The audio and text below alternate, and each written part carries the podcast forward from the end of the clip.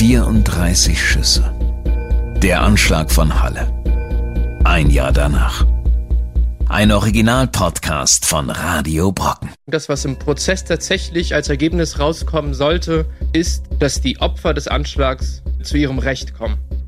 Äh, lebenslange Haft ist für mich sehr wenig.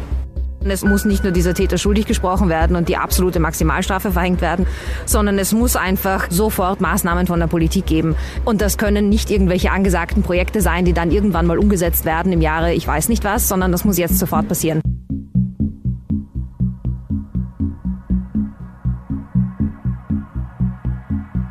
Mit einem kalten, starren Blick aus seinen graublauen Augen schaut er ins Blitzlichtgewitter. Mal ausdruckslos, mal mit einem spöttischen Lächeln auf den Lippen. Der Attentäter von Halle nimmt sich die Zeit, nacheinander in jede einzelne Kamera der Medienvertreter zu schauen. Minutenlang. Jeden Prozesstag. Mein Name ist Elisa Engel und zusammen mit dem Team von Radio Brocken werfen wir in dieser Folge einen genauen Blick in den Gerichtssaal. Warum der Attentäter diesen als willkommene Bühne nutzt, was aus psychologischer Sicht dahinter steckt und warum der Prozess selbst höchst kritisch betrachtet wird. All diesen Fragen stellen wir uns. Dazu berichtet unser Radio Brocken Reporter, der den Prozess im Gerichtssaal verfolgt hat und er erzählt, welche emotionalen Momente er nie wieder vergessen wird.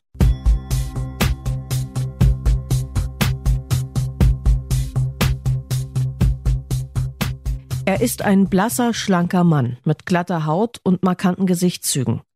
Seine kurz rasierten, dünnen blonden Haare zeichnen deutliche Geheimratsecken. Mit seinen 1,68 Meter verschwindet er fast zwischen den riesig wirkenden Sicherheitsbeamten.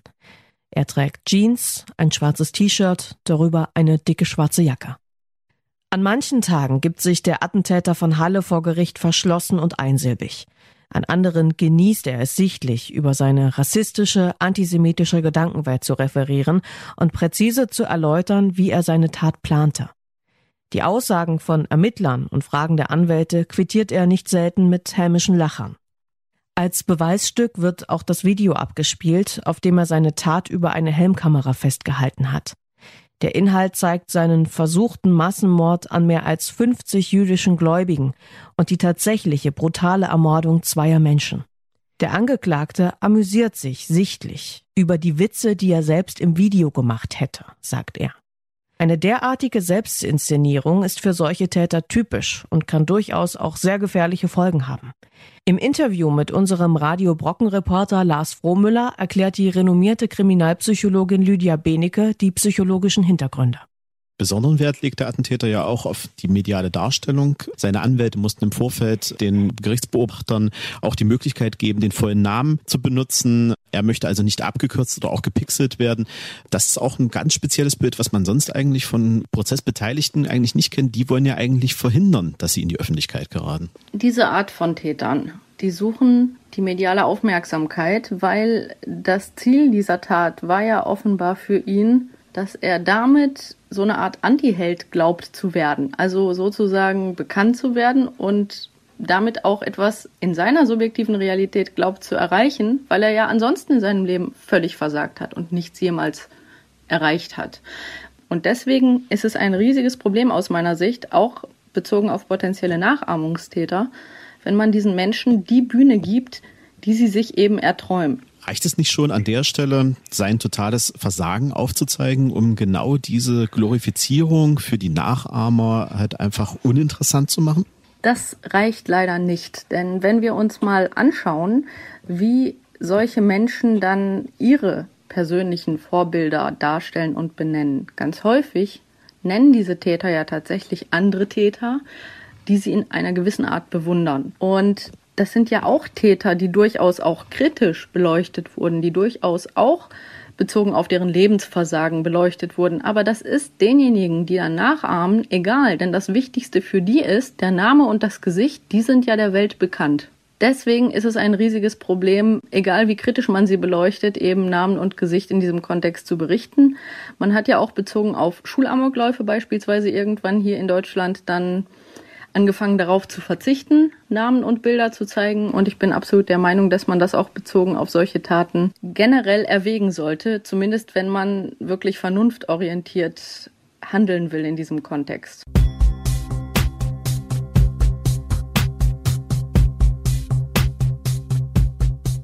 Es ist der größte Strafprozess in der Geschichte Sachsen-Anhalts mit Anmeldungen von Journalisten aus den USA, aus Israel und den Niederlanden. Da das zuständige Oberlandesgericht Naumburg nicht genug Platz für die vielen Prozessbeteiligten bieten kann, wird die Verhandlung am Landgericht in Magdeburg geführt. Dort wurde die Bibliothek zum bislang größten Gerichtssaal Sachsen-Anhalts umgebaut.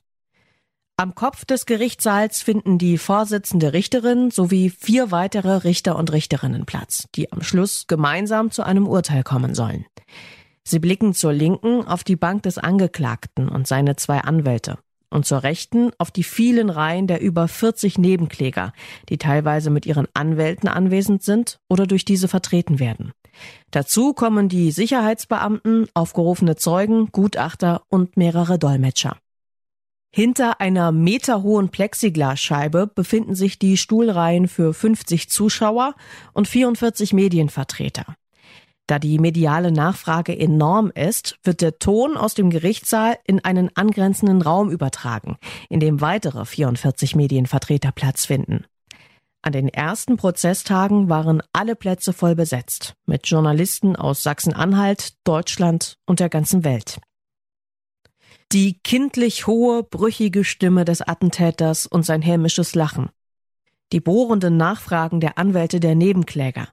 Die teilweise unangenehme Unwissenheit der ermittelnden Beamten. Die gepressten, tränenreichen Worte des Vaters eines der Opfer. Das alles wird mit Tonaufnahmen für die Nachwelt festgehalten und ist damit eine große Ausnahme. Diese Ausnahme lautet, herausragende zeitgeschichtliche Bedeutung für die Bundesrepublik Deutschland und wurde 2017 im Gerichtsverfassungsgesetz festgehalten. Dabei sollen die Tonaufnahmen nachfolgenden Generationen zu wissenschaftlichen und historischen Zwecken dienen. Als Auslöser dafür gelten der NSU-Prozess, bei dem die neue Ausnahmeregelung knapp nicht mehr zum Tragen kam, sowie Tonaufnahmen aus dem Auschwitz-Prozess. Diese wurden 50 Jahre nach dem Prozess frei abrufbar im Internet veröffentlicht. Das war im Jahr 2013. Und die haben neue wichtige Diskussionen entfacht und gelten deshalb als Dokumente von welthistorischem Rang.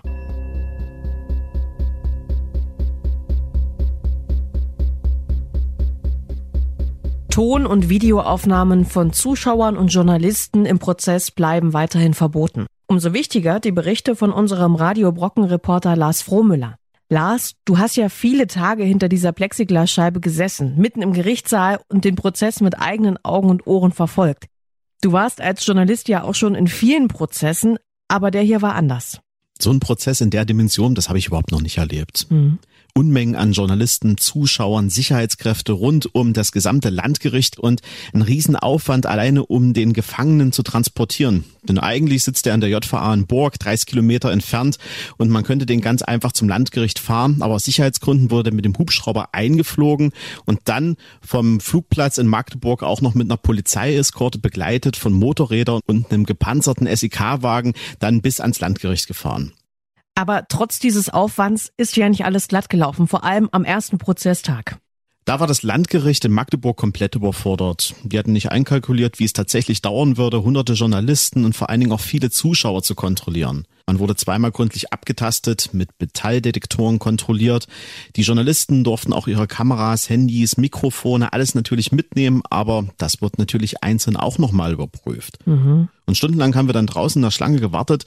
Der Prozessauftakt, der hat sich dann auch noch verzögert und das bei dem größten Strafprozess seiner Art nach den NSU-Morden. Vor dem Landgericht in Magdeburg hat ja auch immer zeitgleich zu den Prozesstagen eine Demo stattgefunden. Da waren die Teilnehmer und die Organisatoren der Meinung, man solle dem Attentäter nicht so viel Aufmerksamkeit schenken und lieber den Opfern und den Angehörigen mehr Gehör schenken. Mehrere Bündnisse aus Halle und Magdeburg haben sich hier jeden Tag eingefunden und sie haben vor allen Dingen auch den Nebenklägern eine Chance gegeben, sich hier zu äußern. Mhm.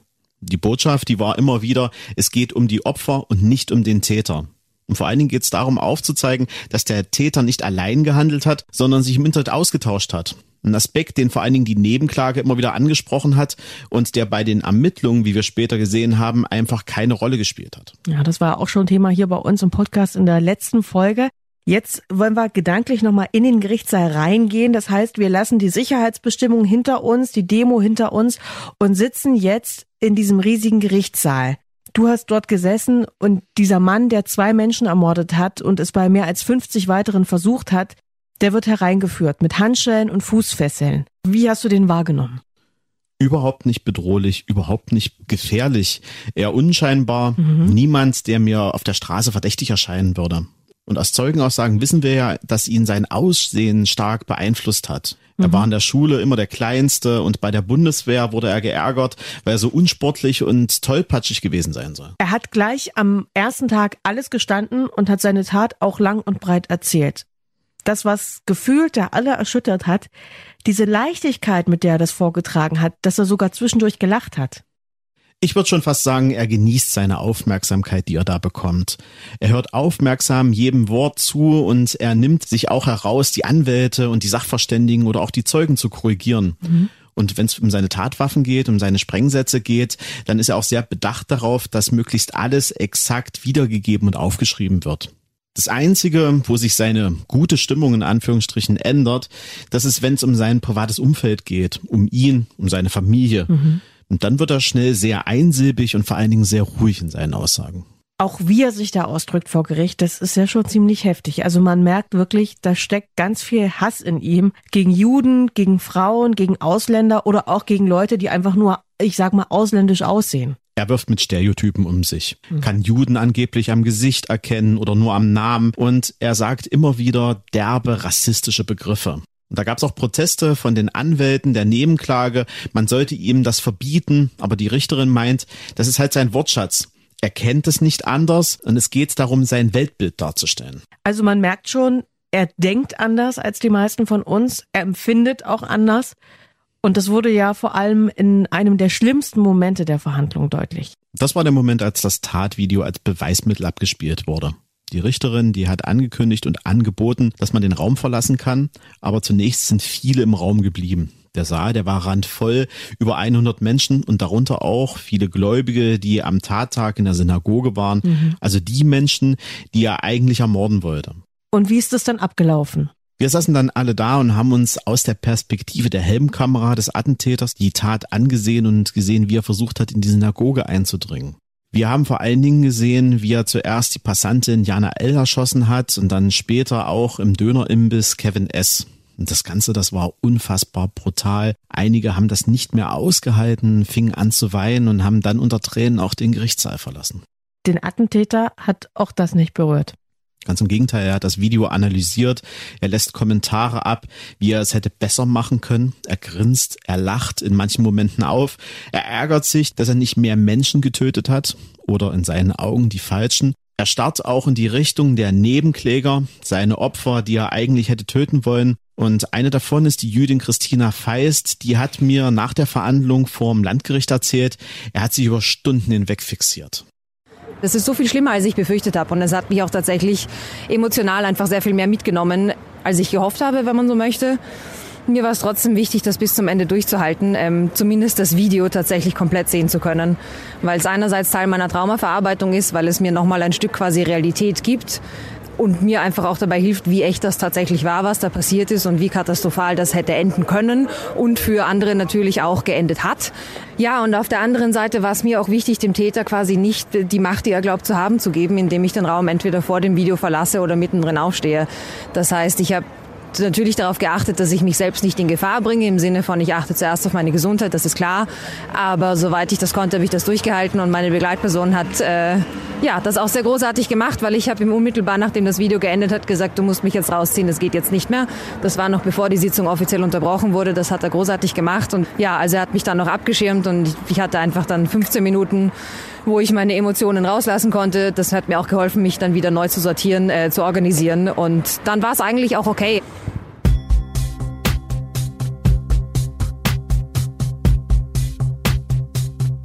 Dem Angeklagten gefällt es sichtlich nicht, dass ihm Juden gegenüber sitzen, ihm im Prozess überlegen sind. Aber neben Rassismus und Antisemitismus pflegt der Attentäter auch Frauenhass, den er in seinem Tatvideo und seinem Manifest näher ausführt. Da gehen wir in der nächsten Folge nochmal näher drauf ein.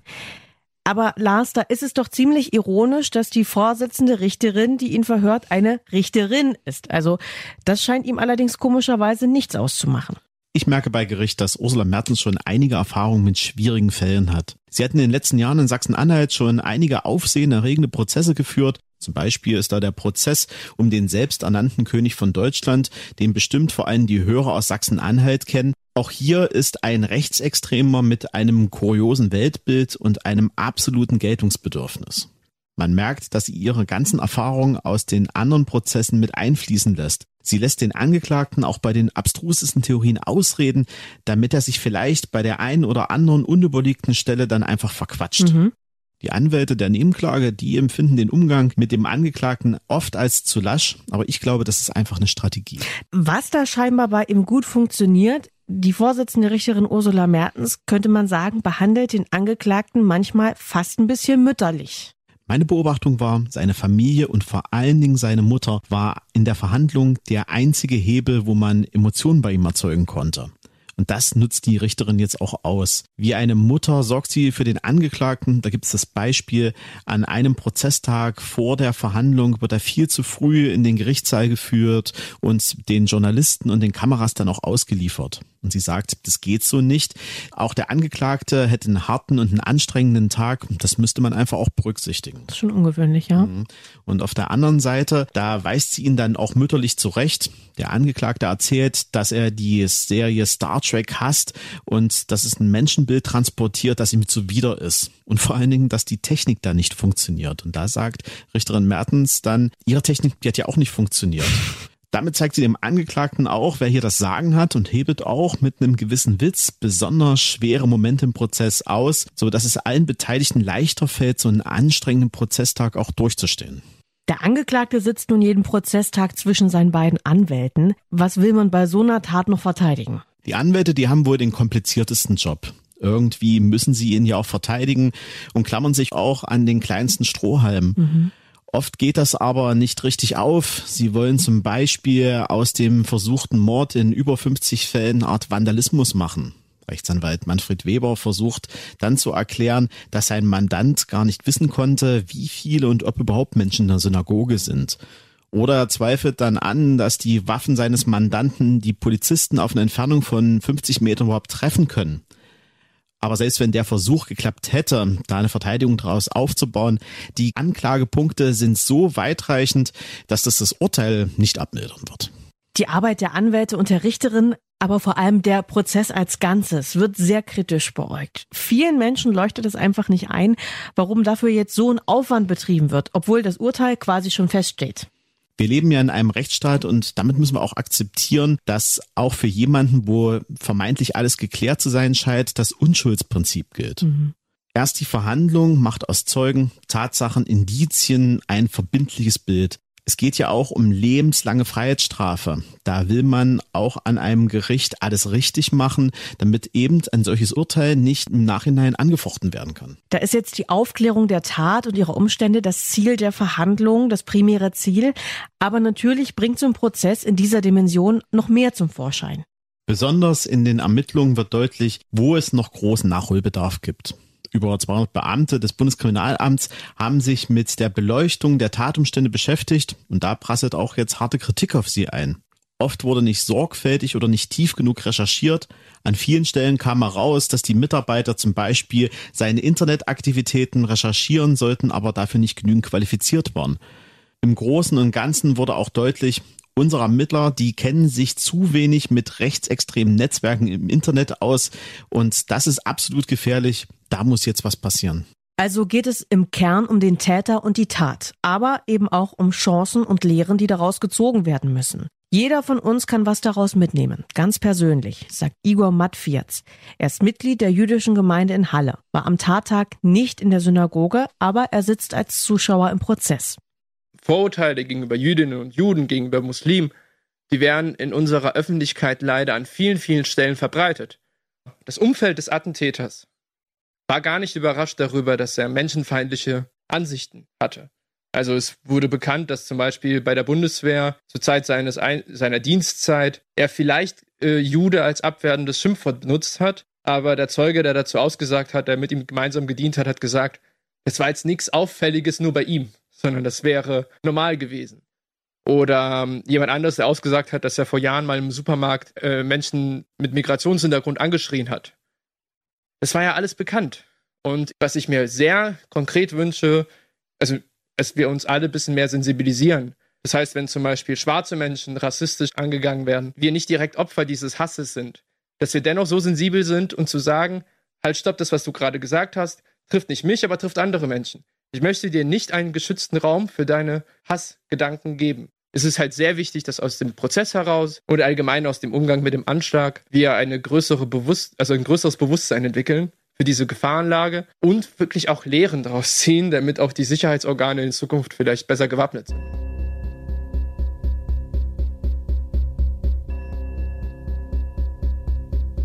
Lars, das Urteil steht noch aus, aber es stehen alle Zeichen auf lebenslang mit anschließender Sicherungsverwahrung. Lebenslange Freiheitsstrafe, das bedeutet zunächst einmal, er bleibt für immer im Knast. Aber nach 15 Jahren hat er die Möglichkeit, über seinen Anwalt einen Antrag auf Haftverkürzung oder eine Freilassung zu beantragen.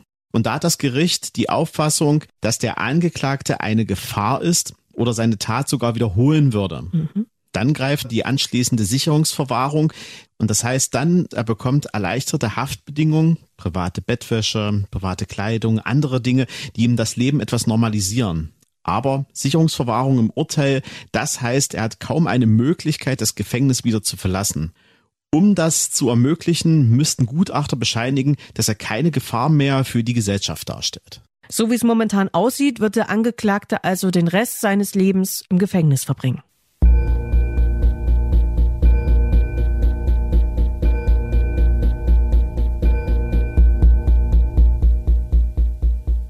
Mit 34 Schüssen aus seinen selbstgebauten Waffen erschießt der Attentäter von Halle zwei Menschen. Doch wer ist dieser Mann, der mit 27 Jahren noch bei seiner Mutter lebt, Waffen baut und diese unterm Bett im Kinderzimmer versteckt? Zusammen mit der renommierten Kriminalpsychologin Lydia Benecke werfen wir in der nächsten Folge einen Blick in den Kopf des Täters. Hätte es einen Ausweg geben können? Was fühlt dieser Mann, der im Gerichtssaal sitzt und mit einem Lächeln im Gesicht über seine Taten spricht? Wie wurde aus einem Jungen aus Sachsen-Anhalt ein mehrfacher Mörder?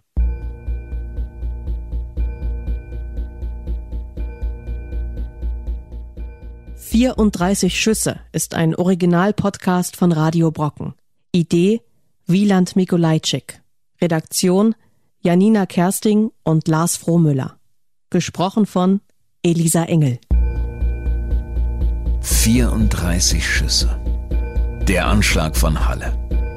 Ein Jahr danach. Alle Folgen zum Nachhören auf radiobrocken.de.